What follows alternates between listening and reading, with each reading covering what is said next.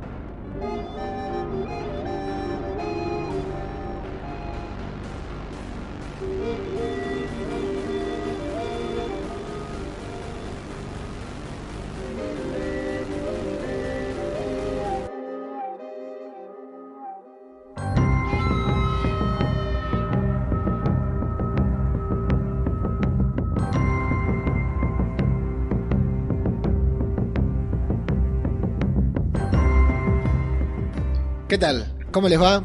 Les damos la bienvenida a una nueva entrega de el podcast que faltaba sobre The Mandalorian, una nueva experiencia sonora de Babel Infinito.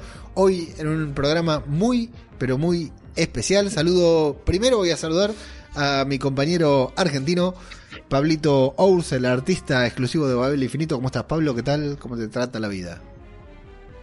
¿Qué tal, Leito? ¿Cómo estás? ¿Todo bien? Eh, re contento acá estrenando casaca nueva. Sí, del de, Mandaloriano, ahí te vi. Muy buena. Sí, sí. Muy buena. Y Igual no, es, eh, no estoy mejor que otros, ¿eh? Eh, y salu sí, saludamos a, a, a, un compañero que está en una situación muy especial, que es el líder de este podcast, justamente Antonio. Primero, Antonio, ¿qué tal? ¿Cómo estás? ¿Qué te pareció el episodio? Saludo tradicional. muy bien. Bueno, el episodio ahora, ahora hablaremos. Eh, buen, buen episodio, aunque claro, no diría que el más flojo de la, de la temporada, pero bueno, mm. ha estado, ha estado bien, entretenido, tiene sus cosas que, que ahora hablaremos y demás. Tiene un super cameo que es espectacular. Sí.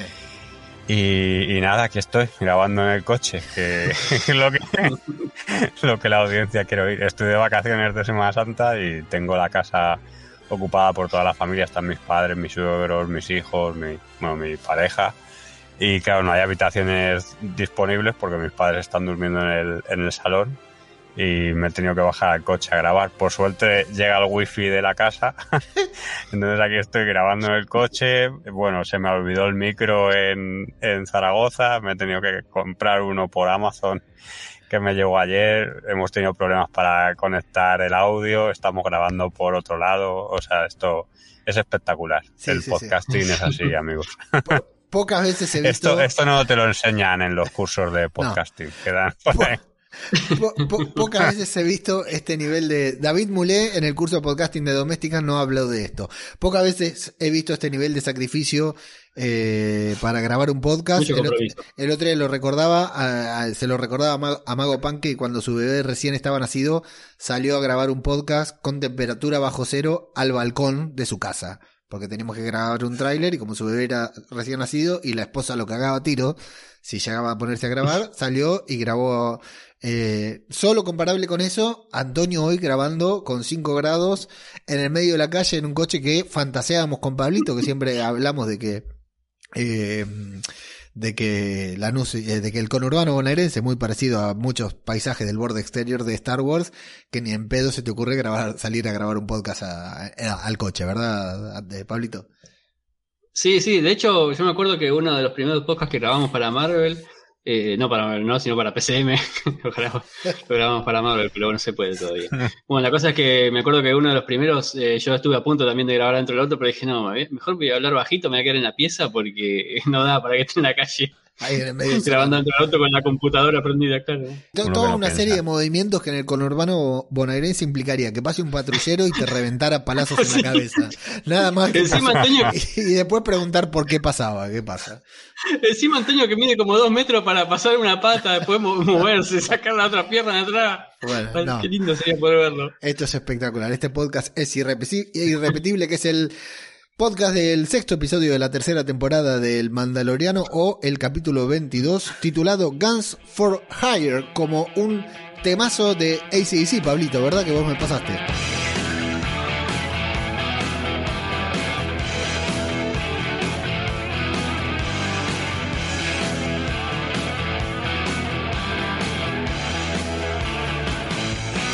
Sí, sí, fue, ese fue el- casualmente el primer disco que escuché, sí, sí. Me había, había escuchado Suelta Back in Black y dije, esta banda tengo que, seguir- tengo que volver a escuchar. Y justo un primo tenía ahí el, este disco, creo que es eh, Flick of the Switch, y estaba ahí esta canción que me, me encantó. Es una de, mis favoritas de ese disco. Queda hecha la referencia a ACDC que no podía faltar en este podcast, canción que está sonando en este momento y no estamos pagando derechos, amigos y amigas, no, no pagamos derechos.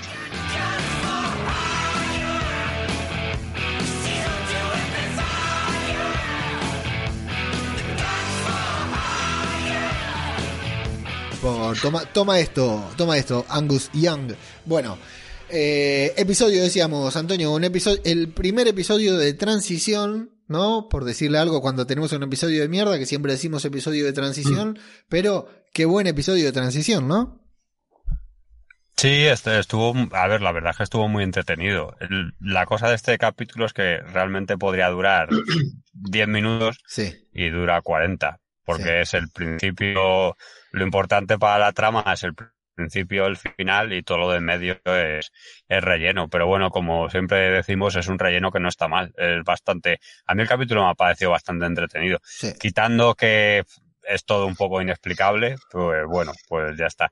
Porque lo que le pasa a los droides no tiene sentido, no tiene sentido nada de lo que va pasando que comentaremos, pero eh, cómo lo cuentan, eh, a mí me ha parecido bastante, bastante entretenido. Y el mundo este que se han inventado, el planeta este no sé qué 15, también es bastante, también es bastante guay. Yo creo que, que les ha quedado, les ha quedado un capítulo chulo, pero bueno, no, bueno, pues preferíamos ver otras cosas y hemos tenido que ver, que ver esto hoy. Que ver a Zack Black. Pablito, Eh, a mí, mira, voy a ser un poquito más hater que Antonio. Eh, porque a mí me pareció el peor de los 22 capítulos que van hasta ahora, el peor de de las tres todos. temporadas. El peor de todos me pareció. No, no quiere decir que sea una porquería, Frog. ¿no? Incluso peor que el de Lady Frog. Eh, y bueno, ahí aparecían los mandalorianos, los nocturnos de última, ¿viste? Pero, qué sé yo, no, este no, no me gustó mucho. La verdad no me gustó mucho. No, no, no es que sea una porquería de, de capítulo, ¿no? Pero de los, del nivel, con el nivel que viene teniendo la serie, este me parece que fue el capítulo más flojo que tuvimos. Vamos Muchos a darle... con- Inclu- incluso, eh, disculpa, en la, en la dirección que di- dirigió Bryce Dallas Howard, que es una, ya demostró que es una directora de puta madre, y este capítulo estuvo bastante flojo. No sé, eh, a mí me gustó mucho. A, a mí, no te digo que me gustó mucho el episodio, sino que para hacer Mm. un episodio tan vacío, porque la verdad que es un episodio vacío de Sí. trama, de mitología, pero venían muy cargados. Hay que reconocer que venían todos los episodios muy cargados, Sí. con mucho peso, con mucho peso. Para hacer un episodio tan vacío me pareció muy bueno. Y cuando vi al final el nombre de nuestra colorada favorita, Bryce Dallas Howard, por, por lo menos dentro de este universo de Star Wars, me puse muy contento y dije, ¿cómo se nota la mano, la mano de, de- de ella, digamos, fundamentalmente en esto? Y siendo eh, eh, Boca tan protagonista del episodio también, ¿no? Que no, Sí, no sí. deja de ser eh, eh, Bah, importante. Ya es el libro de también. Bocatán. Sí, el totalmente, ¿eh? totalmente. Se vendrá la serie de Bocatán y los Mandalorianos. Bueno, vamos a mandarle al inicio que nos la, la introducción del episodio justamente con los Mandalorianos, con este equipo de, de Mandalorianos que, mm, que habíamos visto con Bocatán en su presentación en la temporada pasada. eh, que yo creí que iban a vincular con el incidente de Moff Gideon que vimos al final del episodio pasado, en esta pequeña escena post créditos, pero ni siquiera, que no, no fue post créditos, pero prácticamente una escena post créditos, que casi, sin embargo, no tuvo relación. Eh, y bueno, nos vamos a encontrar con esta nave, con una tripulación Quarren que andando por ahí, que se va encontrando con un destructor imperial, pero que está a cargo de estas personas, de los mandalorianos, de este ex Wolves, o como se pronuncie, junto a Sasha Banks, eh, Cosca Reeves, el personaje interpretado por Sasha Banks, o Mercedes Narvando, como es su nombre real, eh, prefiero, me gusta más Sasha Banks, la luchadora. Eh, bueno, los mandalorianos creemos que están eh, cumpliendo una misión, eh, no, hay nada de nobleza, sino que simplemente van ahí a, a, buscar a un novio que se escapó con una novia y dicen, amigo, vení porque si no te reventamos a palazos, somos mandalorianos y hacemos, somos muy nobles, pero eh, por el dinero y ya nos compraron, no podés volver a comprarnos. Antonio, lo que me haya olvidado, lo que me haya quedado pendiente de decir de esta escena o lo que quieras aportar. Sí, bueno, aquí hay algunas cosillas.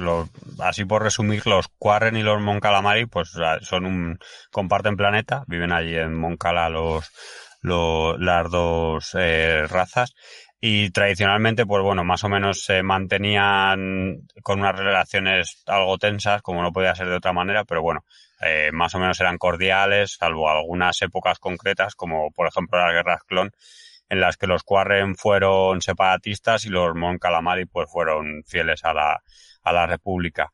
Eh, luego también al principio del todo eh, dicen que se dirigen a Trax, que Trax es el planeta, bueno, en realidad era una luna, me parece, que es el planeta este en el que, ha que hemos visto aquí en este capítulo, en, en la parte de la anteriormente, eh, porque es donde precisamente unos Quarren atrapan a Grogu y es donde los rescatan Bo-Katan y el resto de mandalorianos que, que vemos aquí. O sea que bueno, ahí tiene un poco de relación con el, con el resto de la serie.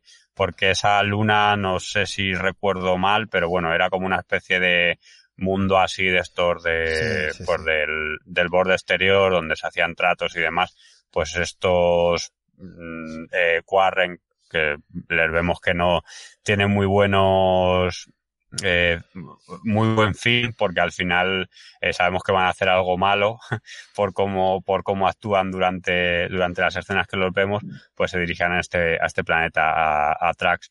Y luego aquí una cosa que me ha extrañado un poco eh, en, en español no sé si lo habéis visto alguno de los dos en latino pero decían algo como en los subtítulos tú sí, pues aquí los subtítulos cuando están hablando la Quarren y el, el Calamari eh, dicen algo como que los hados no les habían respetado o no les habían dado tal eh, y, y, esto de los hados digo a ver si tiene es algo de Star Wars que, que yo no sé o tal y, y sí que existen en la mitología y demás pero en, en inglés directamente dicen destino. O sea, el destino no ha querido que estemos juntos y, y, ya está. Sí, destino, dicen en, el español latino. Sí, pues eh, una vez más aquí el, el, traductor o a lo mejor es algo de, de, doblaje, pero bueno, que no sé, no hace falta usar esa palabra que yo no la había escuchado en, en castellano en mi vida. O sea, no sé, el, aquí el traductor, lo siento por él. Y luego aquí como curiosidad, el, el Mon Calamari está interpretado por Holland, que es el de, de Tom Holland, y bueno, y también, esto tengo que decir, había participado en, en, Lo Imposible, no sé si lo recordaréis, que ahí estaba con su hermano, con, con Tom Holland, en esa película, porque era del director mexicano, como diría Leo, que es Juan Antonio Bayón. Te, te, leí ahí eh, ah. con, eh, con, cursiva en, en, el guion y me, me causó mucha gracia, sí. Eh, gran película que para mí no es española, porque el director, acá tenemos un, hay, hay una parte del lore de Babel Infinito se lo cuento a Pablo y a los que no están, a los que no están al tanto, que un día por alguna puta razón, hablando de Bayona, dije que era mexicano y una vez que me equivoco, me equivoco siempre, pero bueno, vinieron todos a decirme eh, que Bayona es español, Bayona es español, sí, sí, pero después cuando salió la del Señor de los Anillos, cuando salió los Anillos del Poder, no vino ningún español a golpearse el pecho diciendo Bayona es español, ¿eh? Ahí lo que querían todos volver a nacionalizar los mexicanos, cagones. Porque era muy mala. Porque fue una verga la serie. Eh, repetí el nombre del hermano Tom Holland, que no, no, se te cortó justo cuando lo dijiste, Antonio. Ah, el, el hermano es eh, Harry Holland. Harry se Llama, se llama Harry. Tenía un cameo en Spider-Man No Way Home, pero lo cortaron al final, no apareció. Eh, bueno, sí, qué interesante, ¿no? El, el, hermano Tom Holland haciendo un cameo en un lugar donde no se le ve ni, ni la cara, ¿no? Porque está, está sí, solamente ahí. De, y incluso no sé si solo le pone la voz, porque luego claro. he leído que tanto la, la Quarren como, mm, eh, como el Mon Calamari, eh, los dos tienen dobles de, de, acción que supongo que son los que van dentro del cuerpo, porque claro. si no, no me explico que, que dobles de acción. Porque, por ejemplo, la, mm, la Quarren, ay, ahora no, era, ay, no me acuerdo. Es la doble que hace, por ejemplo, de Capitana Marvel, que también salió en un capítulo Sí. de, de ahora del Mandaloriano, pero no Sí. me acuerdo haciendo qué. Así que, bueno, pues eso. Sí, que Se lo he mirado y ahora no me acuerdo. Bueno, Mm. y Pablito, todo este momento de los mandalorianos con los Quarren y los Mon Calamar. Eh, me pareció que fue una escena media de. para mostrar un poco que nos recordemos de- a los mandalorianos que sobraban, que estaban dando vueltas por ahí, que porque a Wobbs me parece que lo habíamos dado por muerto, o, o era Cosca, no me acuerdo uno de los dos, creo que lo habíamos dado por muerto en la segunda temporada. Eh, y después, no, nada, para demostrar que. Nada, que, que existe este planeta Pla- Pla- Placid 15. Sí, Y solamente para mencionarlo y que el capítulo va a ir por ahí. Sí, sí. Yo, creo que sirvió mucho para ver que siguen trabajando de mercenarios, como estaban, ¿no? Y eh, como para, para mostrarnos que, que siguen respondiendo a, una, a un orden, a un orden jerárquico, por decir de una manera, en el que claramente no está incluida eh, Bo-Katan. Nos vamos. Pero aparte, viste que también, a, a pesar de tener contrato con Placir, o Placir, no sé cómo se dice, Sí. eh, Hacen pueden hacer trabajos claro. tercerizados. Claro, porque este trabajo que están haciendo en realidad no tiene nada que ver con Placid 15, en donde van a estar contratados después. No, no, es para los Moncala, claro. Exacto, exactamente, no están. Bueno, nos vamos a Placid 15, que es esta nueva ubicación que vamos a ver. Con que bueno, vamos a ver a lo lejos esta flota liderada por Axe Wolves, eh, con el que Boca tan cuenta que le costó bastante reunir. Y eh, aunque, bueno, nos hablan de que es un planeta independiente y ellos quieren aterrizar en un lugar, eh, son guiados de manera automática, ¿no? El planeta tiene su, su propio, eh, por decir de una manera, guía o piloto automático que los va a llevar hasta desembarcar en un sitio, eh, en un sitio obligado en el que son recibidos por droides imperialistas, algo que llama la atención de Bo-Katan y de Din Djarin, que empiezan a preguntarse si van a poder salir de ahí caminando o a los tiros, ¿no, Pablito? Sí, sí, porque, a ver, apenas llegan, el, el problema es que eh, querían estacionar apartados de la flota para llegar a pie, no sé por qué. Sí, por las Eh, dudas, para que no los caguen a tiros, más que nada. sí, debe ser por eso. Y después cuando llegan a la cápsula esa que, ¿cómo es que se dice? De hiper, no me acuerdo cuánto. Hiper- Sí, el trencito. no, el importa, trencito el La sí, montaña bueno, eso. Ahí va. Eh, ellos querían ir también a la zona donde, donde está la, la flota y resulta que los estaban llamando, a ver, ¿cómo era? Eh, el consejo este de la dirección, no, Dirección de la democracia planetaria. Ahí va, no encontraba está, no encontraba eso, la dirección de democracia planetaria. Entonces, eh, otra vez en contra de su voluntad, ellos llevaron con el este rayo, especie de rayo tractor que tienen como que tienen las naves imperiales, que los llevaron hasta, hasta la plataforma y después los, llevaron hasta la, la- la dirección donde se van a encontrar ahora con el amigo Sí. Jack Black. Además tuvieron que mostrar Todo en DNI, contra de su voluntad. tuvieron que mostrar su DNI y todo para, para que los dejen entrar, Claro. etcétera. sí, sí. Bueno, Antonio, de esta entrada poco triunfal hasta aquí, antes, antes de llegar a los cameos. Nada, aquí pues lo que lo que pasa, esto que ha dicho Pablo, que no tiene sentido de que aparcan lejos de donde tienen que ir, pasa bastantes veces en, en Star Wars y Sí. bueno, pues, simplemente eh, alguna vez nos han explicado que es porque no les vean a tercera, pero vamos que sí, que no deja de ser un poco un poco ridículo, pero bueno, y ya está. Y luego los dos droides estos eh, negros que salen, eh, yo creo que nos recuerdan mucho a los a los droides asesinos que tiene la, la doctora Afra en los cómics, que en los cómics se llaman BT1 y Triple Cero, que son también un droide de protocolo, o sea, son igual que aquí, pues C3PO y R2D2, pero Sí. eh, una versión, digamos, imperial. Y la verdad es que recuerdan mucho. Los hacen justo un poco diferentes porque les cambian las cabezas para que no sean como los de la doctora Afra. Pero yo aquí, eh, viendo esto, esperé durante todo el capítulo que a lo mejor saliese la, la doctora Afra y que fuera la culpable de haber reprogramado los droides por alguna extraña, alguna extraña razón. Claro. Luego no pasa, pero bueno. aquí, y eso que yo no soy lector de cómic, pero sabes que, bueno, sé que a los lectores de cómic eh, tienen muchas ganas de, de verla en alguna, en alguna serie y esta puede haber sido una, una buena ocasión, por ejemplo. No lo fue. Otro personaje que quiere Antonio que no aparece. No, bueno, sí, a mí este, en este caso me da un pelín igual, pero, pero, a ver, no es que me da igual porque sí que sé que es un personaje muy querido, pero, pero bueno, sí, es verdad que, que no ha aparecido. No me hace caso John Favreau. Bueno, y de ahí nos vamos al momento en el que nadie entiende absolutamente nada. Ya los espectadores de, Mandalorian decimos, bueno, a ver con qué nos encontramos ahora, a ver con qué, porque incluso ellos, ¿no? Este tren bala que va a toda velocidad y dicen, loco, a ver con qué nos vamos a encontrar. Mucha química, qué, qué buena química, insisto, ¿no? Que bien de Mandalorian con esto de, como te muestra a Dean Sharin o a cualquier mandaloriano, eh, te muestra sus expresiones, incluso con el casco puesto, mucha química entre Boca Tan y Dean Sharin el doble de Pedro Pascal de turno que le haya tocado estar este, en este día. Eh, la verdad que hay mucha química, pero no lo digo en modo shipeo, porque hay muchos por ahí shipeando a, a Dean Sharing con Bocatán, que yo no lo veo para nada. Puede ser, no me No, molestaría, pero veo mucha química, mucha onda entre los... los lo que pasa es que Kate Jacob es, es, es una masa, es una masa verla. Bueno, y se van, y se van a encontrar con.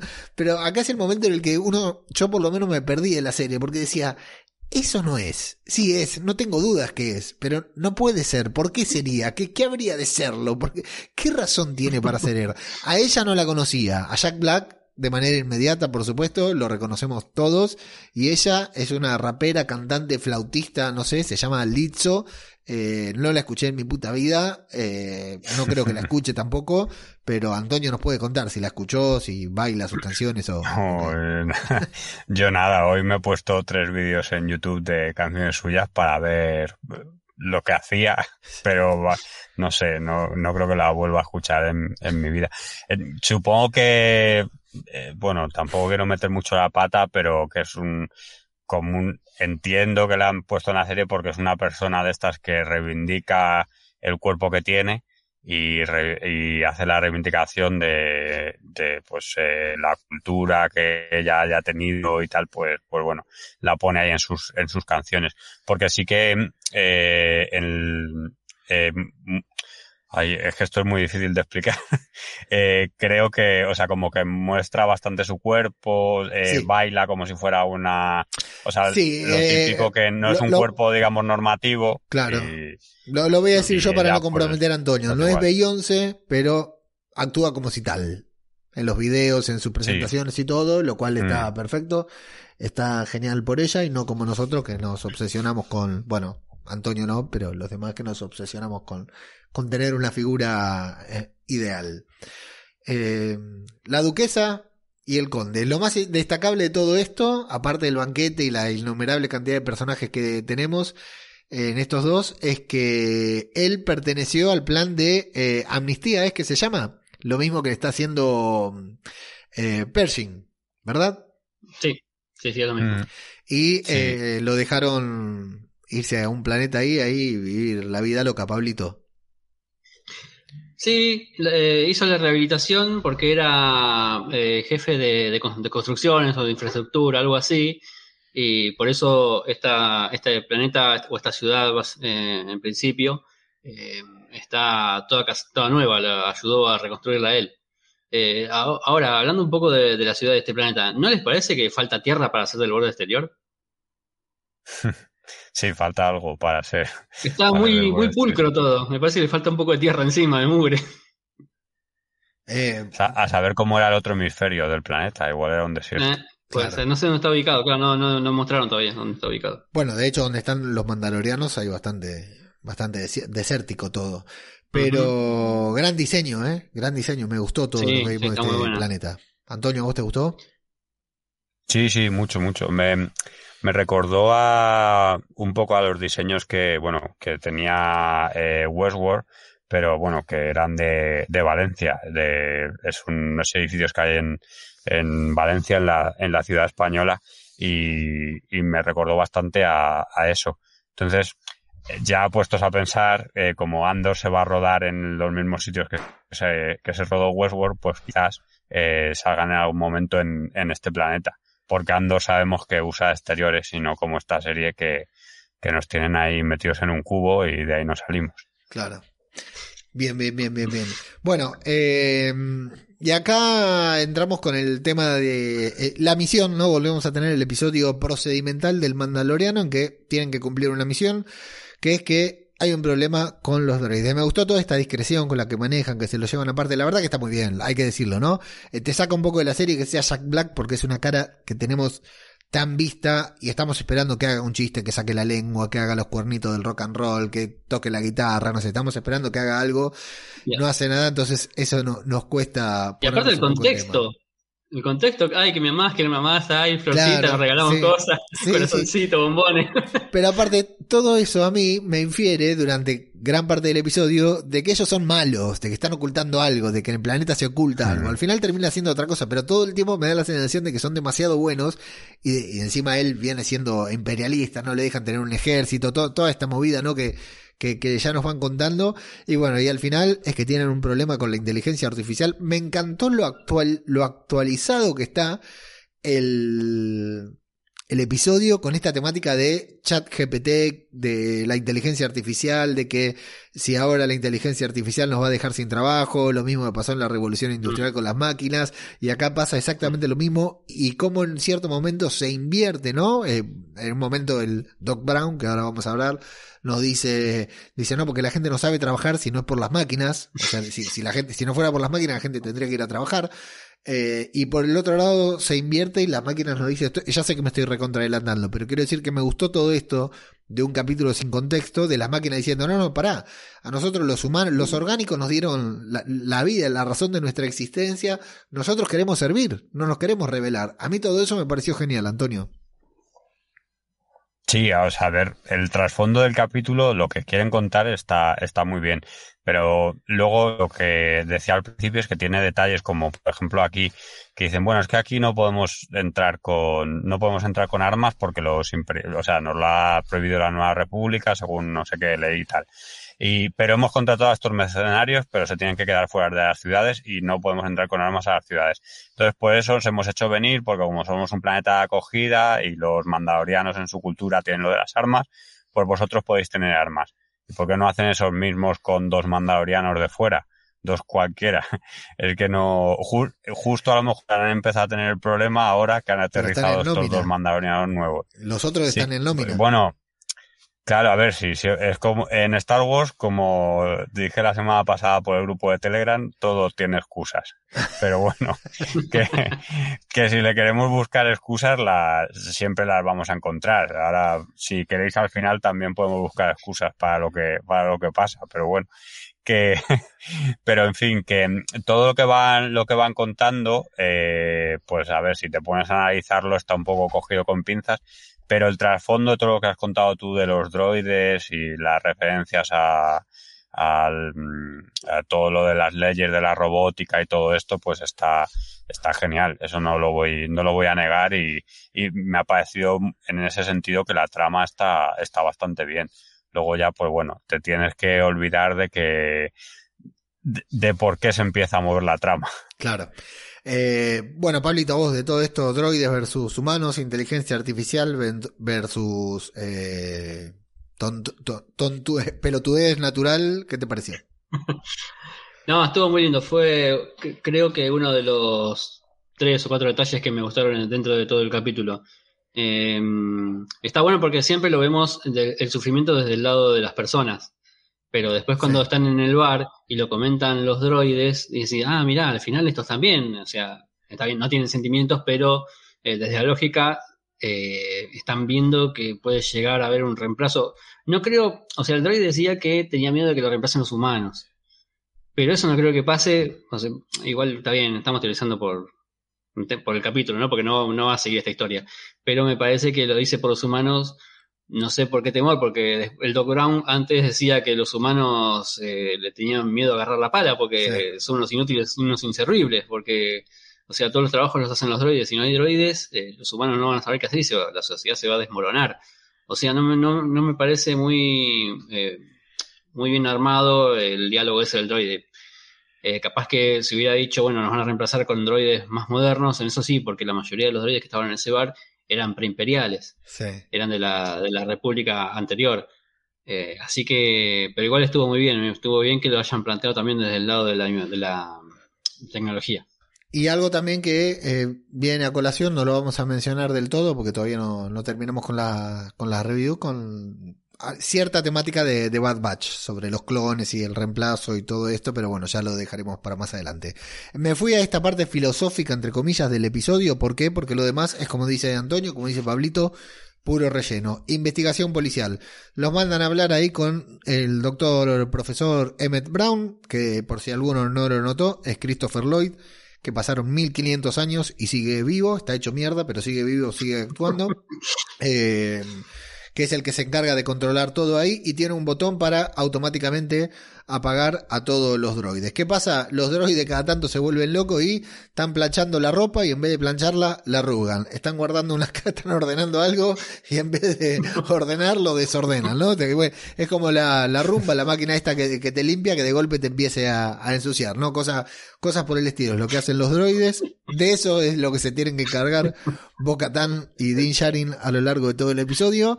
Y es una investigación policíaca. Me gustó ese momento en que hacen un perímetro los cuatro droides, escena del crimen y ponen ahí una cinta que no se ve, que es holográfica, pero que estuvo bueno. Visualmente me gustó todo. Eh, me pareció divertido, me pareció entretenido. Yo no, realmente no llego a odiar el episodio. Eh, me pareció entretenido. Van a, va a haber un momento CSI o CSI si, estás en España, ¿no? En el que van a investigar ahí a eh, cierta sustancia que de, de, es muy difícil, no es muy difícil, no quiero seguir la trama, o sea, tienen que resolver una incógnita y la resuelven. El responsable era el doctor Emmett Brown. Antonio, no sé qué quiere decir de todo esto. Nada, bueno, aquí antes de que se me olvide, el, el diseño de, del planeta, eh, eh lo que me has preguntado antes, eh, pero aquí con todos los nobles que salen y todo eso, eh, los, el vestuario me ha parecido que está muy bien. Y el vestuario, peluquería, todo eso, creo que se lo han currado en este, en este capítulo bastante. Y por ejemplo, no sé si os disteis cuenta que los uniformes de la guardia hasta que tienen en el palacio, son de soldados de asalto, pero que les han puesto como más colorido por fuera y van sin casco, claro, dentro de, sí, dentro de, del palacio. Y luego, por ejemplo, el, el, el que hace de capitán imperial, el antiguo capitán imperial, también tiene como una especie de bandolera que digo yo que sería parte de su, de su antiguo uniforme, que me ha parecido un detalle bastante, bastante como curioso también. Y luego esto de la trama, pues sí, como has dicho, tú tienes detalles de, de diseños de producción que están, que están muy bien. El bar también me, me ha gustado mucho, el, el, a la cantina que van que evidentemente es como la cantina de Mos Eisley, pero, pero al revés. Por cierto, el camarero de, el droide camarero que hay, el que, con el que hablan, es el, la pareja de Bryce Dallas Howard, que se llama eh, Seth Gabel, y bueno, y luego la, mm, la chica esta que hace, que está como buscando en el ordenador, la científica esta, también es una monologuista que debe ser bastante, bastante famosa y es la única que esta mañana había subido fotos en Instagram hablando de, del mandaloriano. Que claro, es verdad que igual yo esta mañana cuando lo había, lo había visto todavía no era por la mañana en, en Estados Unidos, cuando me he metido, me he metido a mirarlo. O sea, pero era la única que había programado algo de, del mandaloriano para que le saliera. y, mm, y, de esto yo creo que, pues, ah, bueno, sí, me he puesto aquí mm, el, el, reconstituyente NMK, esto de los nanodroides y todo esto, esto ya había salido en un capítulo de, de The Clone Wars que los habían utilizado para hacer un atentado contra, contra el templo Jedi, pero ahí lo que hacían era simplemente explotar, o sea, se los inyectaban a, a un, a un trabajador del templo Jedi y cuando pasaba un rato pues, pues explotaban y ahí pues mataron a, a varias personas dentro de, del templo Jedi. Y lo que sí que aparece por primera vez en, en este capítulo es lo del FNT, esto que beben los, que beben los droides, que es un medicamento ficticio, me parece que de la antigua Grecia, que lo que te hacía era desaparecer las, las penas. Y luego es bastante curioso que hay un capítulo de Star Trek que tiene este, este título en el frente. O sea que aquí hay un poco de tal. Y luego no sé si queréis comentar un poco lo del Conde Dooku y todo esto que sale o, o que hable Pablo y luego me dejáis otro minuto para, para hablar de eso. Pablo. Como prefieras, ¿eh? bueno. Nada, bueno, qué sé yo. Esta parte fue medio no, no me pareció mala, pero me aburrió un poquito en algunas partes. Me, capaz me parecieron un poco largas algunas escenas. Eh, pero después, eh, qué sé yo, porque más básicamente la, investigación policial suele tener algún que otro eh, desvío o algún que otro Sí, fue súper lineal. impedimento o dificultad. Sí, fue súper lineal. Iban del punto A al punto B, al punto C, punto D y terminó.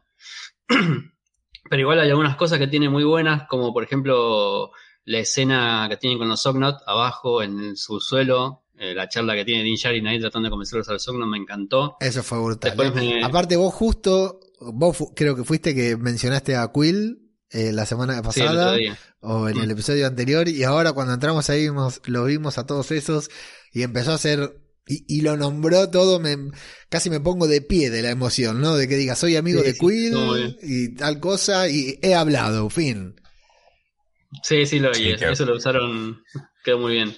Quedó muy bien. Que fue otra de las frases míticas de la primera temporada, lo Sí. de hablado. Sí, sí, sí. sí. No, no, no la seguimos repitiendo porque se murió Quill. Pero me parece muy bueno que lo traigan de vuelta, ¿no? Trajeron ahí, eh, están trayendo a IG-11. Ojo a ver si acá no, no encuentra también la, la forma de reparar a IG-11, Guarda, ¿eh? Bueno, ojalá. Ojalá. Sí, sí, sí esto, esto me, Eh, me gustó muchísimo. Seguí, Pablito, sí. Estuvo, estuvo muy bien también cuando hablan con la- el tema de- del trabajo, de, de los Sognot, porque después vemos a, a Mando pateando a los droides, que me- y cuando pateaba a los droides estallé de risa.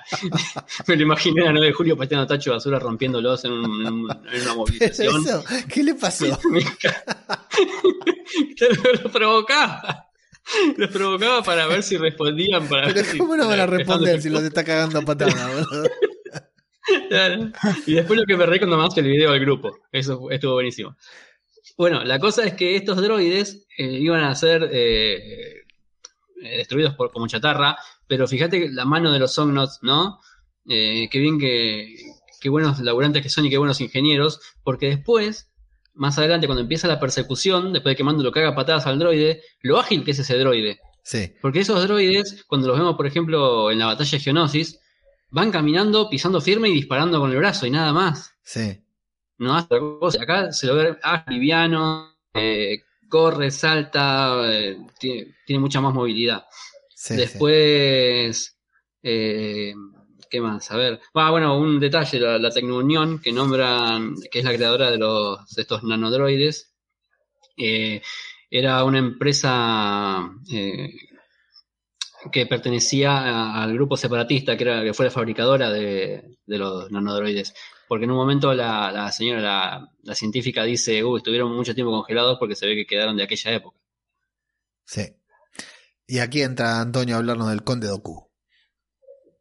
Sí, bueno, lo de la, la Tecnounión eh, tiene bastante, bastante recorrido también en, Mm. en Clone Wars y tal. Y me parece que eran también, esto lo tenía que haber mirado, creo que son los que, los que crean a, a, a de la, de la, bueno, de, de The Bad Batch. En, en la última en la última temporada de The Clone Wars me parece que son los que los que lo tenían allí y le ponen las partes estas robóticas que tiene. Pero eso lo estoy diciendo de memoria, o sea que igual me estoy, me estoy equivocando. Eh, pero bueno, sí, fue uno de los primeros en comprometerse con la, con la Federación de Sistemas Independientes y luego pasó a ser uno de los principales proveedores de, pues, de naves, de droides y demás para las, para las batallas en las que entraba la, la causa separatista durante, durante las guerras clon. Y luego, pues, eh, se disuelve eh, cuando su, su líder, que es eh, Wat Tambor, es asesinado junto al resto del Consejo Separatista a manos de ya de, de Darth Vader, que esto es una de las cosas que, que creo que hace referencia el, científico. Eh, y luego, bueno, la Tecnounión pues eh, fue imperializada como todo lo demás para formar parte del, Imperio Galáctico. Y aquí, bueno, eh, tanto al líder de la Tecnounión como al Conde Dooku, que es lo que hace referencia el, científico en este, en este capítulo, pues mueren los dos a manos de Anakin. Y es cuando habla del, del Jedi, que justo va a decir otra cosa, y Sí. es cuando Bo-Katan le lanza el, el este. Pero esa escena, eh, o sea, todo, que creo que ya lo, lo hemos hablado en, en otro podcast, porque eh, los cortos estos que salieron de, de Tales of Jedi, of Jedi eh, hablaban de, mm, de cómo el Conde Dooku pasa de ser un fiel eh, Jedi a él eh, irse poco a poco pensando que la República no está, no está actuando bien, que los Jedi no están actuando bien en, en la galaxia y se acaba pasando al lado oscuro por eso. De hecho, en los primeros eh, o sea, al principio, eh, cuando en las precuelas hay algunos Jedi dentro del Consejo eh, que siguen pensando que el Conde Dooku simplemente es un idealista que está defendiendo unas causas diferentes a las que está defendiendo el resto de Jedis que siguen siendo fieles a la, a la República, porque en ningún momento podían pensar que era que era un Sith al principio de, de los capítulos. Porque claro, el Conde Dooku era una persona, era un noble para empezar, y luego pues era un Jedi que era muy respetado en, eh, por todos. Eh, pero bueno, que, y aquí vemos como tenía fieles en la, en la galaxia y tenían gente que querían en la causa separatista porque como este científico dice, ellos querían defender la democracia, o sea, ellos eran unos demócratas que estaban en contra de, en este caso, de la, de la República. Sea que luego él, este dice que estuvo en contra de la República, luego del Imperio, ya está en contra de estos porque se han vuelto unos pijos que viven allí jugando, mientras en el resto del planeta supongo que no están de acuerdo, de acuerdo con, con lo que hace o él no está, él no está de acuerdo. Pero luego es verdad que, se, que sí que se sirve del botoncito este para, para hacer lo que, lo que él quiere. O sea que bueno, pues que, que este capítulo como bien dice Bocatán cuando le dispara, también nos habla un poco de, de, política. Sí. Que eso creo que es una pequeña crítica a las, a las precuelas que siempre recordemos que han dicho que eran muy aburridas porque hablaban mucho de, de, política. Bien, bien, bien visto. A mí me gustó que le dispara justo que va a mencionar a, a los Jedi, que, a Jedi que murió a manos de, de un Jedi, eh, siendo ella que peleó al lado de los Jedi, ¿no? Que es algo importante también que ya destacaron y que vale la pena volver a destacar no necesariamente lo mata por eso, pero lo mata justo en ese momento, ¿no? Cuando está por eh, faltarle el respeto, por decir de una manera, a Jedi contra quienes ella ya, ya luchó. Bueno, eh, lo lamentamos por Christopher Lloyd, que lo mandan ahí a, a una luna a pasar su sentencia bajo la la, aunque dice, aunque al final termina pidiendo perdón, dice, bueno, sí, la verdad que perdón, le, he fallado, espero algún día poder enmendar mi, mi error. No hacemos mención a, y vamos a hacer mención, tenemos que hacer mención en todo esto de que decimos de la parte policial, política eh, y de persecución del episodio, a Grogu usando la fuerza para hacerle ganar un partido a la rapera Pablito brutal. Sí, estuvo muy lindo, estuvo muy divertido. Igual me gustó más la, la escena, la primera, cuando apenas sí. llegan a la ciudad que le dice, oh, quiero agarrar la upa al, al, bebé. No, no, no, no le gustan los extraños. Le muestra un pescadito y el pibe muerto de hambre pegó un salto. Se subió encima la tipa. Sí. Eso me hizo reír. Y después el otro también, bueno, haciendo trampa a cambio de comida, ¿no? Estuvo muy lindo. Y lo terminan nombrando caballero, Antonio. Caballero. Sí, caballero y dándoles una, una llave ahí enorme que, que, que, si esto dura mucho, la veremos utilizar seguramente en alguna otra temporada para que les ayuden en, en algo, seguro. Vamos, no, porque... los mandalorianos van a ir ahí ahora, van a querer mudarse allá. Sí. Venga, va a llamar todos los ocupas, venga, venga que tenemos las llaves. Eh, bueno, poquitas intervenciones de Grogu, pero muy divertidas, muy súper tiernas. Hay un momento que hace un sonidito de esos que, que, ya cada vez son más habituales, ¿no? Esos sonidos que hace que son súper ultra tiernos, que, qué buen diseño sonoro tienen, la verdad que están muy buenos. Y nos vamos al final, que es lo que decía, como decía Antonio, lo que importaba del, del episodio. Eh, Bo-Katan iba a reunirse con su flota, a quienes habíamos visto al inicio, que todavía no sabemos si son responsables de la fuga de Moff Gideon. Ahora entiendo que no, porque a ninguno les preocupa demasiado, o ya veremos. Y va a pedir la unificación de los mandalorianos, ¿no? Le va a decir, un, eh, unámonos, juntos somos más, eh, unidos podemos y todas esas cosas que, que se dicen en los partidos políticos. A lo cual ahí muy tranquilo Axe, que está comiéndose ahí un sanguchito de, de, mortadela, muy tranquilo ahí sentado, dice, la verdad que como líder estoy muy bien, estoy muy cómodo, no tengo ganas de tener otro líder. Y además el sable oscuro lo tiene el desquiciado que no se quita el casco, que sigue el credo, que es un extremista de mierda. Así que no va a pasar nada. Eh, se desafían y tenemos Una buena escena de pelea mandaloriana, Pablito, con mucha utilización de gadgets, como nos gusta, ¿no? Sí, sí, estuvo muy buena. Esto fue una, también una de las cosas que me gustó.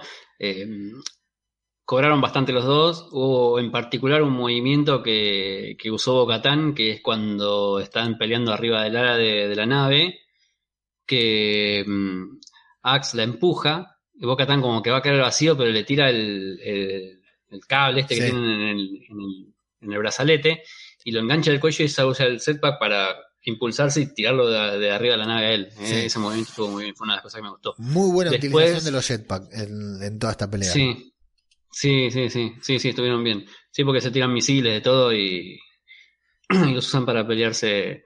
Eh, y después también, eh, bueno, el lanzallamas, usaba, utilizaban todo lo que tenían a mano. después te iba a decir otra cosa que vos habías dicho antes, que era... Ay, no se me fue. Bueno, después de cualquier cosa así vuelvo te digo. Usa la fuerza, Pablo, usa la fuerza y lo recuerdas. Eh, Antonio, esta pelea, ¿a vos te gustó el, desafío entre...? Sí, sí, sí. Esta, esta parte está, está bien, bueno, salvo lo que comentábamos al principio que que bueno, que, era, que es un poco, sí. ahora vamos con eso, pero bueno, eh, pero sí, hasta, hasta ese momento todo muy bien, o sea, la pelea está chula, ella quiere recuperar su flota y su, su antiguo ejército, digamos, pues eh, como los mandalorianos son así, pues tienen la mejor manera que es retarle a un duelo.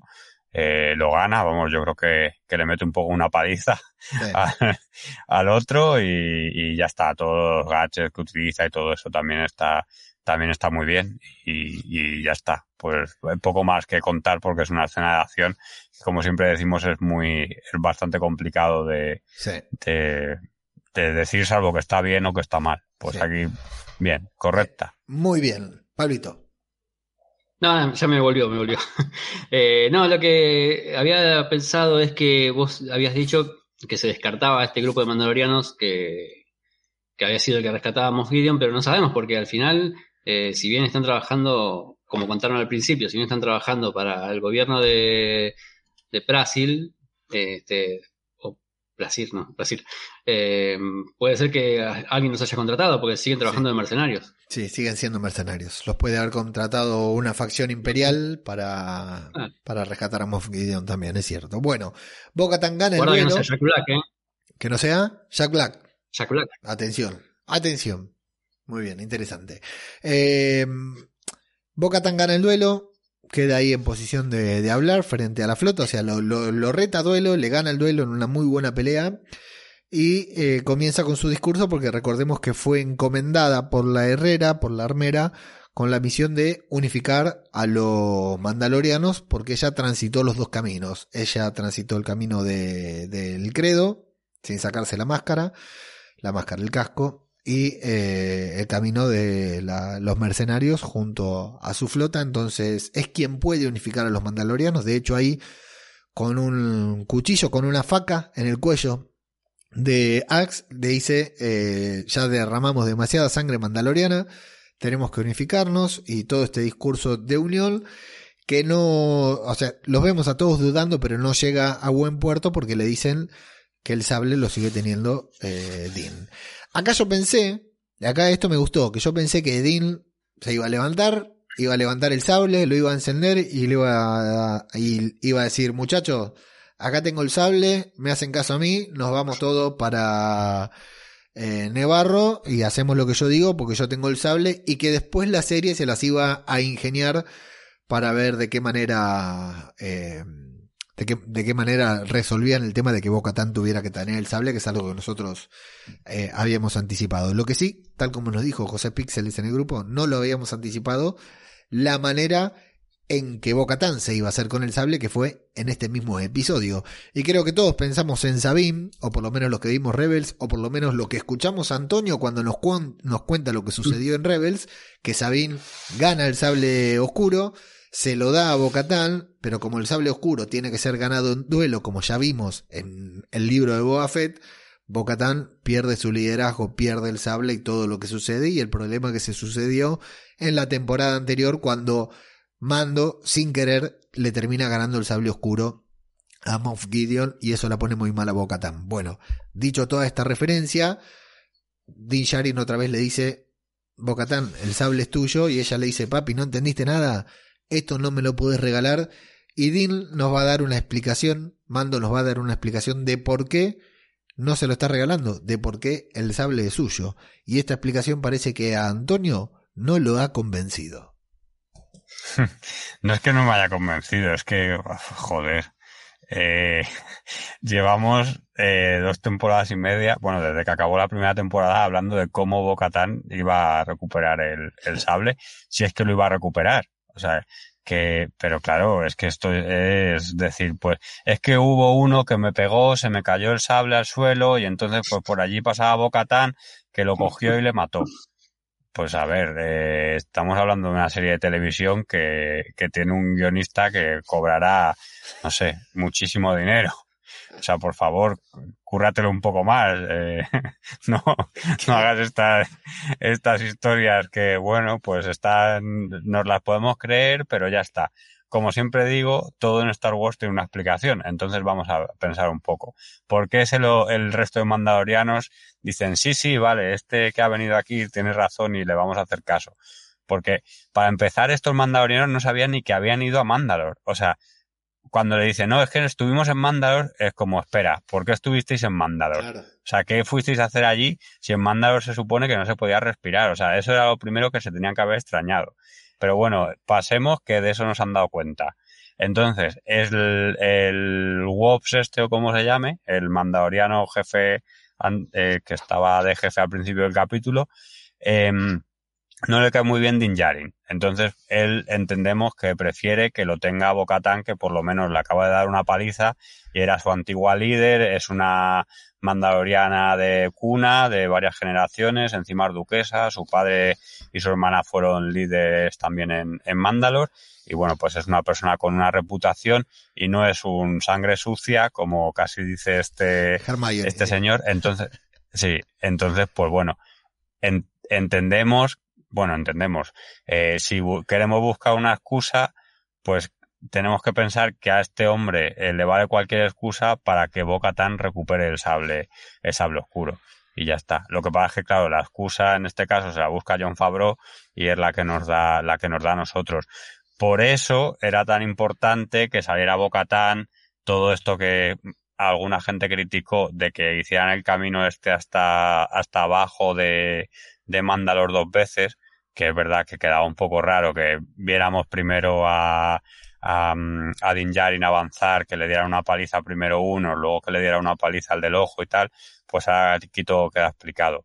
Porque eso era lo que nos iba a servir para que ahora Bocatán tuviera, tuviera el sable oscuro. A ver, lo que pasa es que yo hubiera preferido otra cosa.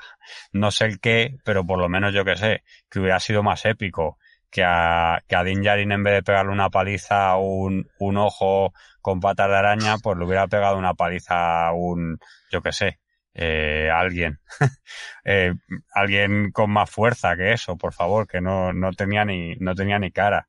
Pues bueno, pero es lo, es lo que hemos tenido y, y a partir de ahora, pues la, la serie solo quedan dos capítulos, pero suponemos que a partir de aquí, pues crecerá la trama en, en otro sentido. Pablito.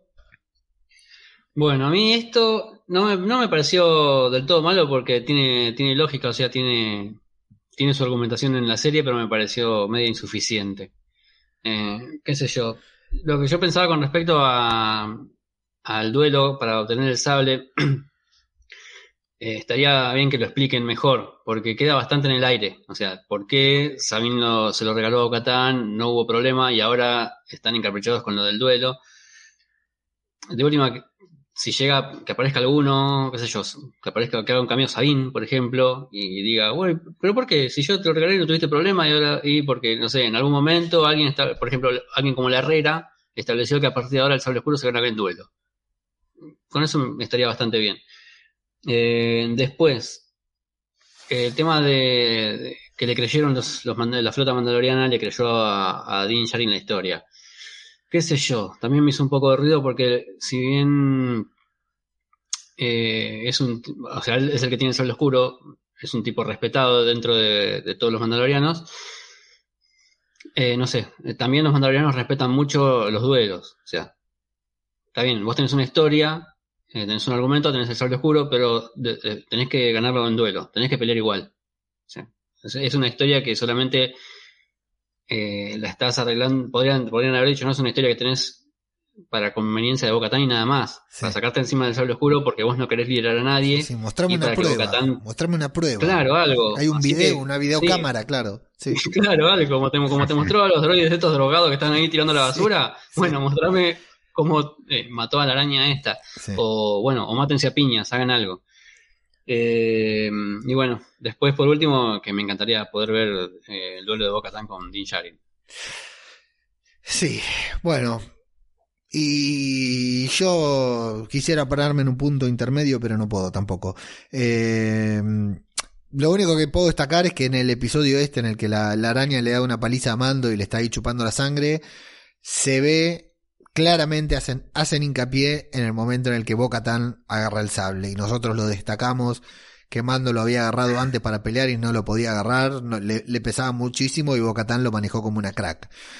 Eh, qué lástima que ahí ninguno de los tres dijo, uy loco, ya está, el sable es de ella, lo agarró, Mando lo perdió y ella lo recuperó. Qué lástima que no nos dimos cuenta porque si no, bueno, lo que pasa es que hubiera sido raro la araña esa liderando los mandalorianos, ¿no? Entonces a nadie se le, se le iba a ocurrir. No tiene pulgares para agarrar el sable, aparte. A nadie, se le hubiera, ocurrido eso. Pero me da, me da pena no haberlo dicho y decir, nosotros lo dijimos hace, hace dos episodios, no haberlo pensado, pero no, no se nos cruzó por la cabeza. La explicación me resulta convincente, pero es cierto lo que dice Antonio y Pablito. Por lo menos una prueba. ¿Tenés una foto? ¿Alguien que vio eso? ¿Alguno de los de los que tenían cuatro ojos que pueda dar prueba de eso? Y después, claro, lo que dice Antonio, el detalle más importante. Ok, ok, el, el, fundamentalista dice que el sable oscuro eh, es de Bocatán, que se lo ganó, todo bien.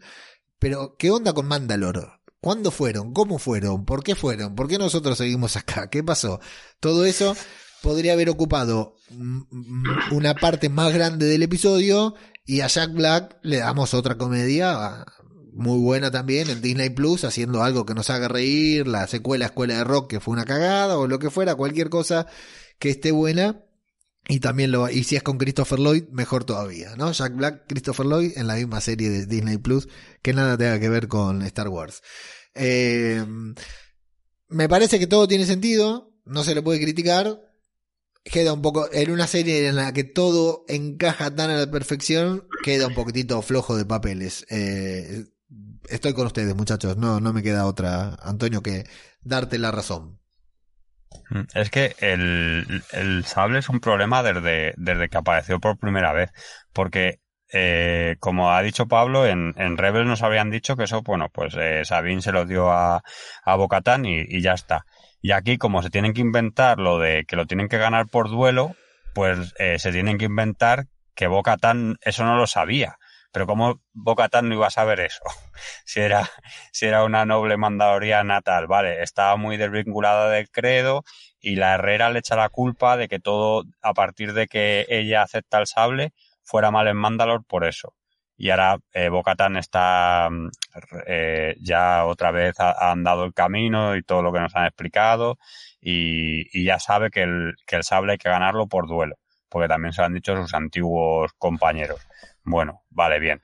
Eh, eh, hasta ahí todo bien, pero es que no, no sé, el, el, yo creo que si el sable no lo hubieran metido en la serie, se hubieran evitado al final problemas que estamos viendo que están teniendo con lo del sable, que no tiene ningún sentido. Y otra cosa que no, nos han explicado, eh, Mandalor se supone que está desierto.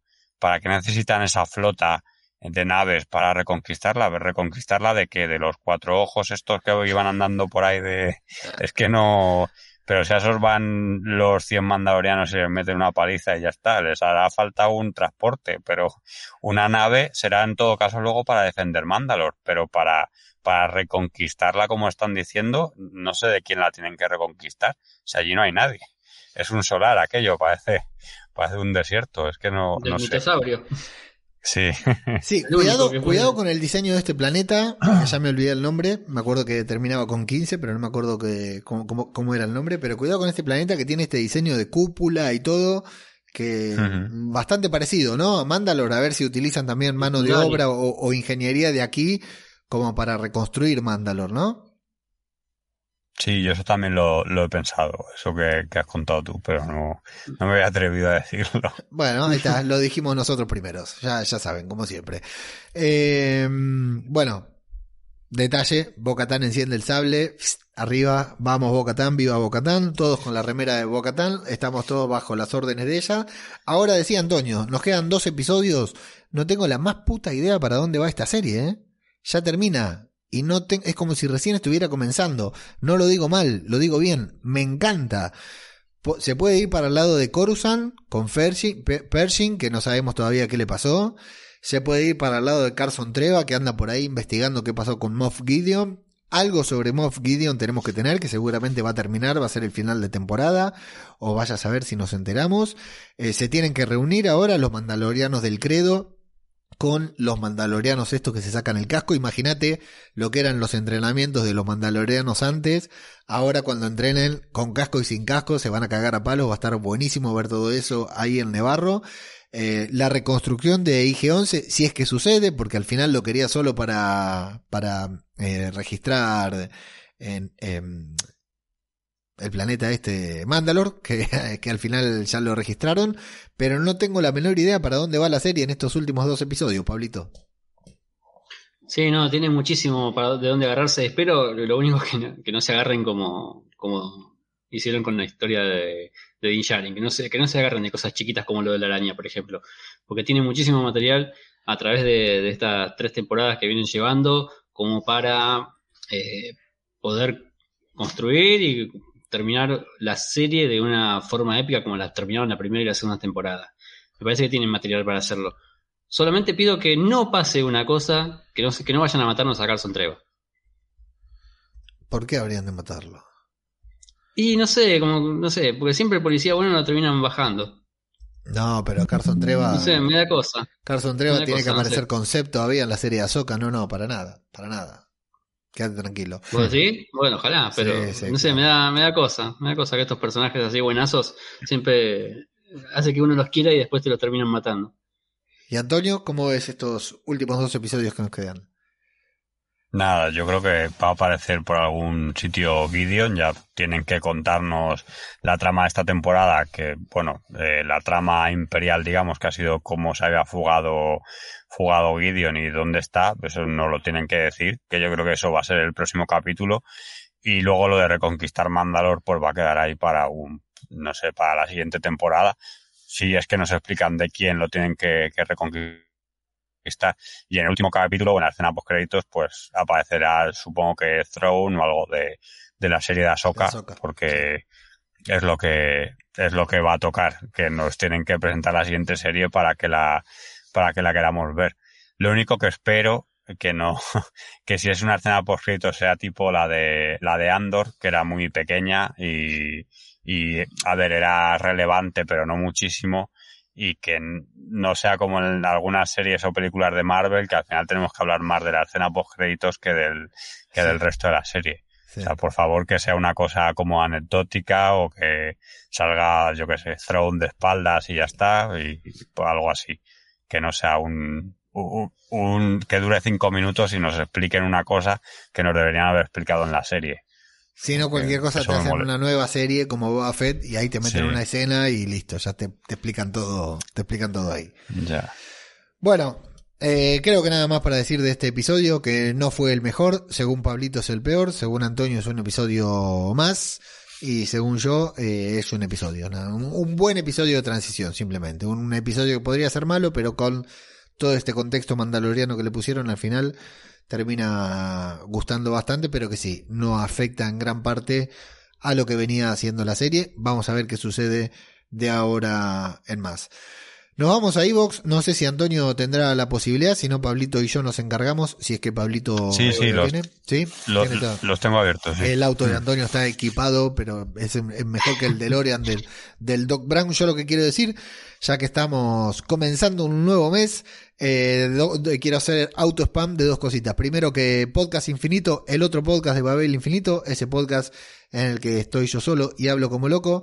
Volví a retomar la frecuencia diaria que había abandonado a fines del año pasado porque, por, por, porque no podía seguirla y ahora ya estamos publicando con asiduidad cada día una nueva recomendación, un nuevo programa, un podcast que tiene una parte premium, hay que pagar, y otra parte que es gratis, que se puede escuchar libremente, pero bueno, si te suscribís al podcast premium, además de apoyar el contenido, todo el contenido de Babel Infinito, el gratuito y el premium, todos los días escuchás una nueva recomendación. Iba a comentar las series que recomendé esta semana, pero ya no me acuerdo, así que como para que sepan, pero ahora ya lo haremos después porque si no se pasa el tiempo. Y por otra parte, que eh, retomé lo que es el envío del newsletter, que también lo tenía detenido por estos problemas mentales que tenía que no me permitían hacer eh, mis actividades habituales. Estoy enviando otra vez el newsletter. Si estás suscrito a babelinfinito.com barra newsletter, ahora en lugar de todos los lunes mandarte una lista de estrenos y algún comentario ahí haciéndome el gracioso.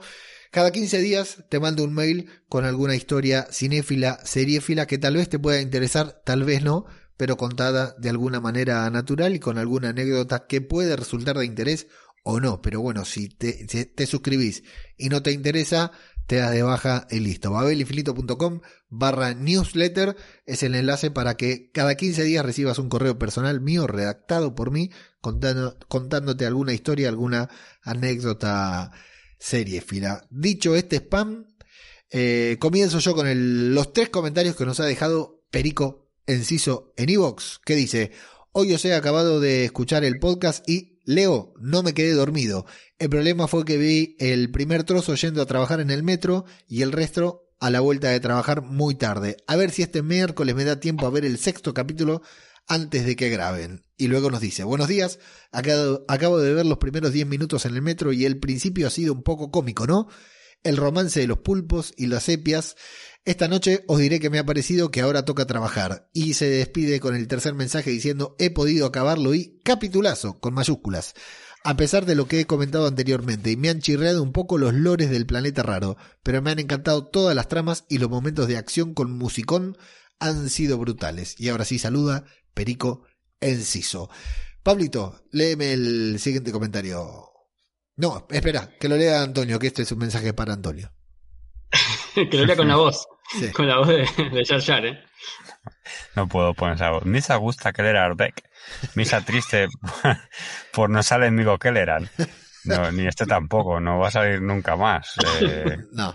ni Kelleran Beck ni, ni Misa Tusa eh, ¿cómo se llama? Ya Jarvins. Ya, le tengo fe a Jar ¿eh? va a aparecer alguna vez.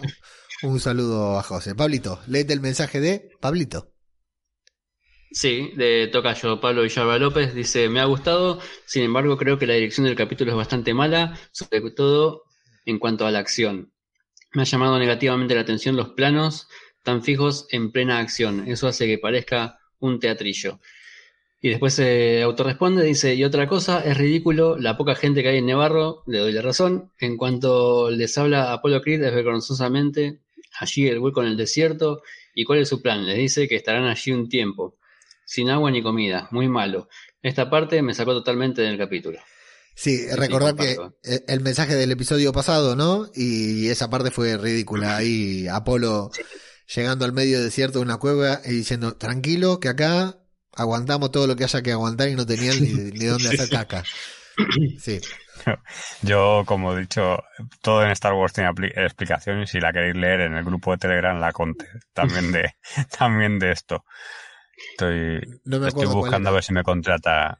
No, pero lo más raro de eso, lo más raro de eso es que al principio del capítulo está Griff Carga ahí planificando una reestructuración en la ciudad. Eso lo haces cuando tenés cuando sos un, pueblo muy vasto, que ya tenés resuelto un montón de cosas. Y después resulta que cuando atacan salen 40 tipos y se quedan en el medio de la nada. sí. Sí, bueno, en, Yo me imagino que con, todo lo que había ahí en el distrito comercial solamente debían ser por lo menos 500 personas. Sí. Más, tienen que ser más. Esto lo hablamos en el podcast que podía haber sido por protocolo COVID, eso, las explicaciones reales eh, porque no caben más en el, en el, en el este donde ruedan, entonces pues tienen que salir 20 o 30 que a los que debía de haber. Y luego yo, explicación de estas que no me creo ni yo, era pues que se habían escondido en las que se habían escondido en las alcantarillas de, de Nevarro, porque Gris Carga le dice a un droide que esconda a los civiles. Entonces, pues este droide ha ido a esconder a los civiles a las alcantarillas y luego salen en la celebración. Estaban por allí detrás de una nave. Esto no. Se está, como decían en, en Aquí huele muerto, esto salen las escenas de, de los extras de, Los del extras DVD. del Blu-ray, sí, totalmente. Seidon McFly del podcast Pesquito y Medio nos dice, las naves, las batallas espaciales son brutales, qué maravilla. Eso sí, los mandalorianos no pueden ser más tontos. Mandalorianos hasta ahora. No, podemos ir a Mandalor... eh, No, per- perdón, estoy leyendo como, como, como el orto. Mandalorianos hasta ahora. No podemos ir a Mandalor porque está infectado y no se puede respirar. Qué pena. Con lo importante que es, el mando. Oye, que he estado en Mandalor y es todo mentira. Ya se puede repoblar eso. Mandalorianos. Sigamos aquí, en el lago lleno de bestias monstruosas que nos matan niños. El mando. Oye, que si ayudamos a mi amigo Jesús Gil Carga... Nos da unos terrenitos en su Mandalo- y los mandalorianos. ¡Eh! A tope, a por los terrenitos. Aparte de la estupidez mandaloriana, genial programa. Y sí, y la estupidez mandaloriana se prolongó hasta, hasta el día de hoy, ¿verdad? Eh, bueno, y Pablito se ríe ahí por el, el diálogo inventado de Seidon McFly Claro, puede ser. y los mandalorianos. Muy bueno. Eh, Antonio, léete otra vez a José Píxeles. Aquí dice, de Pablo, que ni siquiera ha empezado Rebels, me lo podía esperar. De Leo, que prioriza grabar el primero, aunque sea sin haber visto el episodio, lo veo bastante razonable. Pero de ti, Antonio, te me caes del pedestal con todo el equipo. Yo- llevo varios días con la mirada perdida, releyendo esos mensajes que nos cruzábamos hablando de las precuelas, reescuchando en mi cabeza tus palabras de odio hacia las secuelas. En fin, no sé, no quiero pensarlo mucho porque se me pasa por la cabeza muchas tonterías, como comprarme una camiseta con la cara de Snoke. en fin, para los que aún no estén en Telegram, tengo que informaros, estimada audiencia del podcast, que faltaba que esta semana he sabido que ninguno de sus tres participantes ha visto The Clone Wars. Pixels out. que, que no hemos visto de Clone Wars completa. Completa, Claro, completa. sí, Sí, sí. sí. sí. A Lo, mí me faltan las últimas dos, dos temporadas. lo Yo importante lo Yo he visto muchos capítulos. Y aparte Y, que... y he leído mucho de Clone Wars. Y que esto, José Pixel es porque vive colgado de una palmera. Últimamente está bastante más activo que nunca, pero esto no es algo que nosotros ocultemos. Nosotros decimos No, acá no, en el lo podcast que no vemos de Clone Wars. No es, no es algo que hayamos ocultado alguna vez. Yo la estoy viendo, pero veo. Yo la veo, pero veo de un capítulo por noche, ¿no? no- Pero el, el problema no sé si a, vos- a vosotros os pasaba, pero en- a mí en su día era, impo- era imposible verla. No sé ni de dónde la. Claro, la yo la veía en Cuevana. La primera temporada la vi en Cuevana. Así que imagínate ver, los lo daban- troyanos, los troyanos que le metí a la computadora en aquella época cuando veía la primera temporada en Cuevana porque no estaba disponible en ningún lugar. Que aquí supongo que lo- me parece, pero es que claro, yo o sea, no lo sé que lo daba ni, Nicodeo León, el, capi- el programa este de, de series infantiles. Supongo que lo daban ahí, pero es que, por ejemplo, cuando empezó Rebels también costaba muchísimo seguirlo. Sí. porque lo daba un canal que se veía a través de Movistar, que si no estabas cuando lo emitían luego no lo podías grabar, porque eh, en su día no se podía grabar de Movistar, ahora se puede. Eh, Mm. Pero la primera temporada de Rebels fue bastante complicada también. Y no era como ahora que te puedes descargar todo. Esto no lo subían tan, tan fácil. No, no, por no. ahí por. Aparte antes te descargabas de Clone Wars y te aparecía una chota ahí enorme pues, en el emul, te podía descargar El cualquier cosa. Exacto. Te podía descargar cualquier cosa, sí, sí, era tremendo. Eh, pero bueno, José, mm, en cuanto grabes tu podcast de Star Wars, que te viste todas las series animadas, seguro que hasta Resistance viste vos. Estoy seguro que seguro viste hasta Star Wars Resistance. Resistan. Leete, Pablito, a Aneta Mark. Bueno, pelos de punta por volver al SEB. Moláis mucho, chicos. Gracias como siempre, corazoncito. Por cierto, he oído el podcast de análisis de Rock One y no he podido reírme más. El de Javier decir, ¿no? Sí. Un millón de gracias. Se ese. Sí, excelente, excelente podcast de. Lo volvemos a recomendar. KBWW. Viendo por primera vez una película de Rogue One. Una viendo por primera vez una película de Star Star Wars sin, sin saber absolutamente nada de nada. Casi ni siquiera que Vader era el padre de Luke. Lo vuelvo a decir, lo vuelvo a recordar y me vuelvo a reír. Eh, recomendadísimo. Y la labor de Saucer. La labor divu- divulgativa de Saucer. Así como Jorge Marín, EOB, divulga el podcasting, Saucer divulgando Star Wars con Andrés, una labor eh, para premio Nobel. Y nuestra amiga lunática Lovegood, Antonio. Eh, dice, hola chicos, gran programa. El capítulo de esta semana ha estado genial. Me he enterado de quién era el del cameo de Rebels gracias a vosotros. Zed no era de mis personajes favoritos de Rebels. Y hablando de Rebels, haced el favor de terminar de ver Rebels. Yo ya he terminado. y Clones. Eh, que el pobre Píxeles le va a dar un parraque. Eh, un abrazo. Yo por Píxeles hago lo que sea, hombre. Y le- además hoy estará más triste que acaba de perder el Barcelona 0-4. 4 a No, 0 bueno. terminó partido. Sí, sí, 0-4. Tremendo, tremendo. Lo, lo siento, yo quería que perdieran los dos, pero eso como no puede ser, pues, ¿qué le vamos a hacer? Eh, yo, Y eso, y eso que el Madrid, el Madrid debe haber jugado a media máquina porque, nada, está con la cabeza en la Champions League. Esta copita no le interesa. Y mira, caminando le ganaron 4-0. yo quiero destacar que tengo un comentario en Telegram que no lo puedo encontrar de alguien que me contactó y me dijo, me decís el nombre del podcast que recomendaste en el podcast, o sea, me decís el nombre del programa que recomendaste en el podcast y, y te contesté, te contesté diciendo, decime qué podcast porque no tengo idea de lo que recomendé, o sea, pidiéndote más precisiones y no me, has no, no me respondiste a esa, a esa respuesta. Si estás escuchando este podcast, volvé a preguntarme, hablame, no es que ignoro los mensajes, es que directamente no me acuerdo eh, cuál era el programa, el programa que recomendé. Tal vez era este de Andrés, por eso lo pienso ahora que puede ser. Amigos, amigas, tengo una novedad. Tenemos un comentario en Spotify que ahora permite Oh. dejar comentarios también. Es de Luis, Luis Milian Valera. ¿Lo conocen? Eh, Luis de Just Leave It, me parece. Que lo había Exactamente, tiene en un grupo- podcast muy conocido Ah. llamado Just Leave It, que no podía ser menos y nos deja nuestro primer comentario en Spotify diciembre. Como siempre, estos tipos son unos fenómenos, sin duda, un podcast imprescindible sobre Star Wars. Muchas gracias Luis, Nobleza Obliga, iré a dejarte un comentario a Just Leave It también.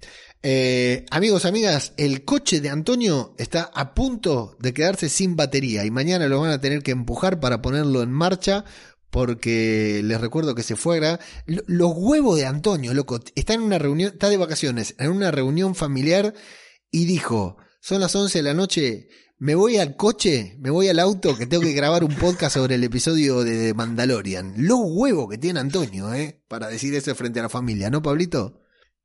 Sí, no, tremendo. Yo me estaba imaginando que la excusa que tuvo que haber puesto para poder zafar de, de estar ahí amontonada con gente. Y encima me lo imagino a Antonio sentado, en- como dijo, en el asiento de atrás con la lucecita del auto prendida porque Antonio se nota las cosas en papel a veces. No, pero. ahora, ahora ya, ahora ya no, ahora ya no, pero sí, no, es- es Dame un poco de contexto. Pa- ¿Pasó mucha gente por ahí por la calle, Antonio, mientras estás aparcado? No, na- nadie, nadie. Es un pueblo muy, Ah. es un pueblo muy pequeño y no, no, no pasa nadie. Han pasado, creo que en todo el rato, eh, dos coches. O sea que no, no ha pasado nadie, menos mal, porque si hubiera No pasado miró- alguien andando, es bastante cómico, la verdad. No te miró Pero ningún bueno. pervertido, nada de eso, ¿no? No, nada, nada. Sí, no. Yo lo único espero que se haya escuchado bien. que- Salió que genial. Creo que más Sí, o menos sí, sí, porque bueno. el. Salió genial. Si no decíamos nadie, si no decíamos Sí. nada, nadie se enteraba, pero las risas que nos pegamos al principio fue brutal. Sí, compré el primer, el primer micro que encontré en Amazon, el más barato de todos, y este es con el que estoy grabando. Bueno, O sea que, como recomiendan, Para toda esa gente que pregunta qué micrófono qué micrófono comprarse, mira, el más barato en Amazon, conexión USB. sí, eso sí, lo único y ya está. Después, Es una de- pena no poder, no poder poner la cam, pero bueno. da- después tenés que ver cómo haces con StreamYard porque nos volvimos locos y tuvimos que cambiar de plataforma, pero eso Mm. es otra cosa. Antonio, gracias como siempre por tu trabajo, por el sacrificio y lo ridículo. Mañana que a la hora del desayuno todos ahí en la familia te van a estar mirando y van a decir, qué boludo este, lo que hizo anoche, se acostó retardo y para qué. Pero bueno, muchas gracias. ¿eh? La gente, te- el, la gen- el público te lo agradece. Sí, sí. Invítenme a un café.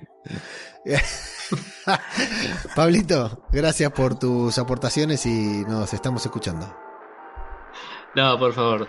Eh, le mando un saludo a Antonio que se estuvo cagando frío un buen rato y el próximo se lo pido desde dentro de una cuevita en las montañas.